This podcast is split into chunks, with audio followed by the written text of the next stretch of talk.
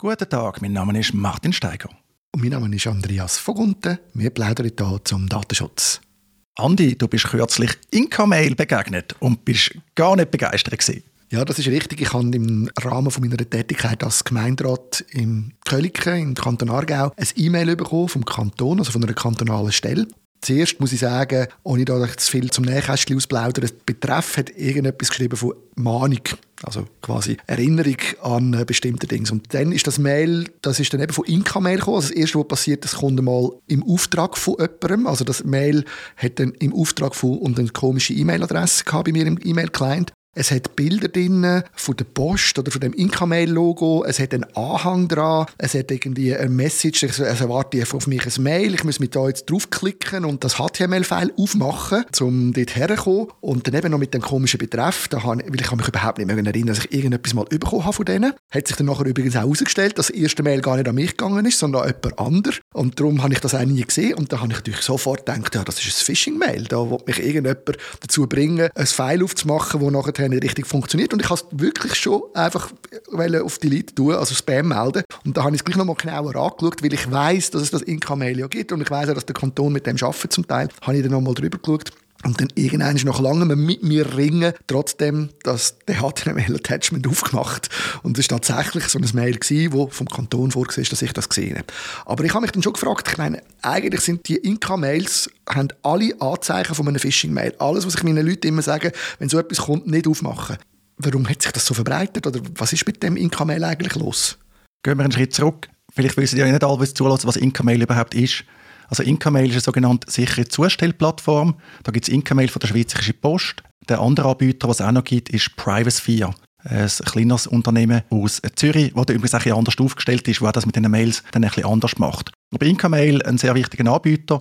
Ich als Anwalt kenne das vom elektronischen Rechtsverkehr. Wenn ich Eingaben auf dem elektronischen Rechtsweg machen will, dann nutze ich Incamail oder eben Privasphere. Und darum ist das auch recht weit verbreitet. Ich denke, das nutzt auch kaum jemand freiwillig. Aber eben für Behörden und für den elektronischen Rechtsverkehr muss man das nutzen. Ich glaube auch Bauern für Subventionen müssen das nutzen. Die machen das aber meistens über einen Treuhänder, so viel ich weiss. Und ja, ich komme auch viel so Mails von Inka-Mail über. Und wie du sagst, richtig, also sie sehen aus wie typische Phishing-Mail, fast schon klischeehaft. Und Phishing, auch das zur Erinnerung, geht es ja darum, dass wir Zugangsdaten an einen falschen Ort eingeben. Also man tut einen legitimen Absender fälschen, ein E-Mail und nachher wird auch die Website und dann will man unsere Daten klauen, um uns können, Anführungszeichen hacken. Ich habe jetzt wieder mal das Mail aufgemacht. Der Absender ist dann Inka-Mail. Dann habe ich so einen Hinweis, das sei signiert, aber die Signatur ist dann Inka-Mail, aber in einer anderen Schreibweise. Also Inka-Mail offiziell schreibt sich ja mit einem grossen M, so Camel Case. Das Zertifikat ist dann aber wieder mit einem kleinen M. Dann hat es auch so einen blinkenden Schlüssel, lesen, also so ein GIF animiert, unglaublich. Dann hat es auch noch so einen Stempel drauf, Incamail Protected. Also wirklich all Klischee durch. Und dann hat es ein Attachment, ein HTML-Attachment. Und ja, also äh, es ist unglaublich. Also jeder, der schon mal eine Phishing-Schulung gemacht hat, wird das Mail so nicht öffnen. Mich da Wunder, ist das noch nicht im grossen Stil für Phishing ausgenutzt worden? Zum Beispiel gegenüber Anwälten. Gut, die meisten machen wahrscheinlich keinen elektronischen Rechtsverkehr, wenn ich meine Kollegen kenne. Aber ja, du hast gefragt, äh, was ist da die Erklärung? Ich glaube, wie so häufig, sie müssen es nicht besser machen. Sie haben da äh, doch eine marktmächtige Position, denke ich. Nutzer müssen mitmachen. Es ist nichts, wo du sagst, oh, das nutze ich, weil ich das besonders toll finde. Dann muss man sich halt vielleicht nicht besonders geben, wie so häufig, wenn man vielleicht zu wenig Wettbewerb zugunsten der Nutzerinnen und Nutzer hat.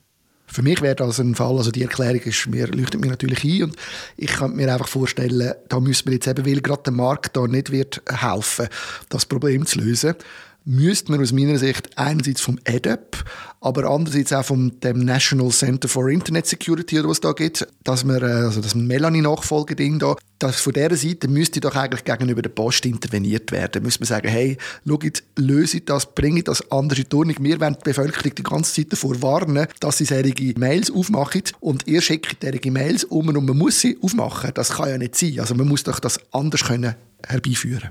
Ja, das ist eine gute Frage soviel ich weiß, hat sich der EDIP bis jetzt nicht darum gekümmert. Das Center, das ist übrigens NCSC, das Nationale Zentrum für Cybersicherheit, können wir auch in die Show Notes tun. Habe ich jetzt auch noch nie etwas gehört, dass sie sich darum gekümmert hätten. Eben, vielleicht ist es gar nicht groß ausgenutzt worden, weil es einfach letztlich doch zu wenig Nutzerinnen und Nutzer gibt. Aber wenn man das Ganze anschaut, ja, es ist wirklich, es ist relativ brisant und ich würde mir doch wünschen, dass sich da Post ein bisschen mehr würde Mühe geben Eben auch mit dem Attachment, oder? Das Attachment hat den Grund, dass man theoretisch versucht, datensparsam zu sein. Also man geht nicht auf die Plattform das Mail abrufen, sondern man tut dann auch im eigenen Browser, man tut man das ganze Ding starten, um es entschlüsseln was auch wieder ein erheblicher Komfortverlust ist. Priosphere zum Beispiel tut die E-Mails für eine gewisse Zeit speichern, 30 Tage, wenn es mir recht ist. Dann hat man auch den ganzen Umweg mit dem komischen Attachment und so nicht. Kann man diskutieren, oder? Was ist die bessere Lösung? Aber Datensicherheit funktioniert ja nur, wenn sie nutzerfreundlich ist und nicht darauf setzt, dass der Nutzer keinen einzigen Fehler macht. Und eben da, also müssen wir fast mal eine kleine Phishing-Kampagne machen, um zu schauen, wie viel drauf hineingehen. Da gibt es in der Schweiz Anbieter, auf das äh, spezialisiert sind.